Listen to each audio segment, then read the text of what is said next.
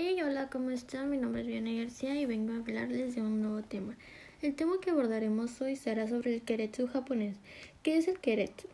Hace gran referencia a una figura que fue nacida en Japón en los principios de los años 50. Así fue cuando grandes principales bancos comenzaron a tener grupos financieros que ellos lo denominaron como Keretsu horizontal, ya que son grupos financieros que tenían un sistema social que les podían permitir financiamientos de reuniones con ciertos ejecutivos con lo cual cada miembro se mantenía independiente, ya que ellos querían manejarlo de una manera conjunta porque ellos tenían una consistencia empresarial, lo cual estas empresas están constituidas por ciertos sectores.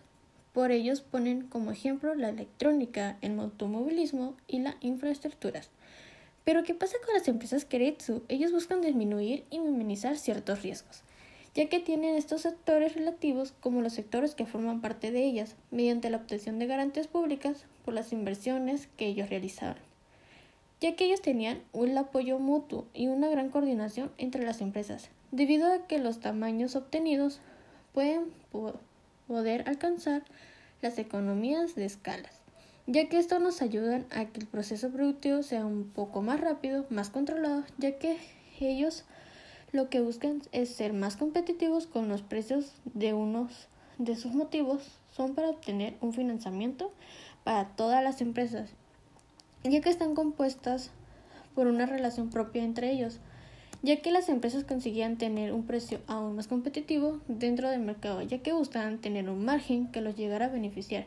ya que su relación existente era entre más empresas debemos tener, claro que aunque sus precios son más matices, no competitivos buscan que sean menores dentro del cobro, ya que las empresas tienen queretos. Por mucho tiempo ellos han formado grupos de empresas que reciben un apoyo mutuo, por lo cual existen competencias entre ellas, en caso de que dicha empresa no sea perteneciente al grupo en el cual sea constituida, ya que se decía que tendrían acuerdos con empresas que fueran eficaces, aunque anteriormente hay que destacar que una característica de estas son positivas. Tienen gran interés ya que dice que un trabajador de Keretsu puede trabajar en varias empresas de dicha institución, ya que pueden ser empresas con un sector diferente, ya que son diferentes entre ellas, ya que si una demanda se baja, no es coherente despedir a sus trabajadores, sino que ellos pueden ser empleados de otra empresa que sea de Keretsu.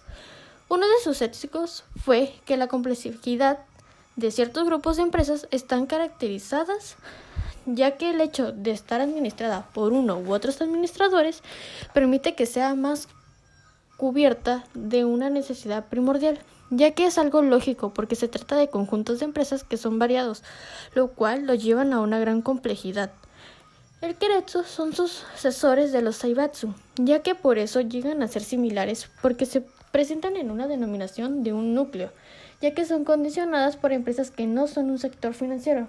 aunque nos referimos con esto es que el banco financia a la empresa con el eje central, ya que deben controlar en varias ocasiones las empresas, que son grupos de acción o de gracia, que son poseídas por la misma empresa o tienen a acompañar una empresa de trading,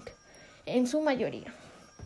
El Keretsu de capital es más reciente, por lo que las relaciones intergrupales son mucho más numerosas por los altos porcentajes que tienen en Keretsu, ya que la estrategia tiene un seguimiento de grupos, que es elaborar una mayor centralización si la llegamos a comparar con otras empresas financiadas. Y esto es lo que es el Keretsu en Japón.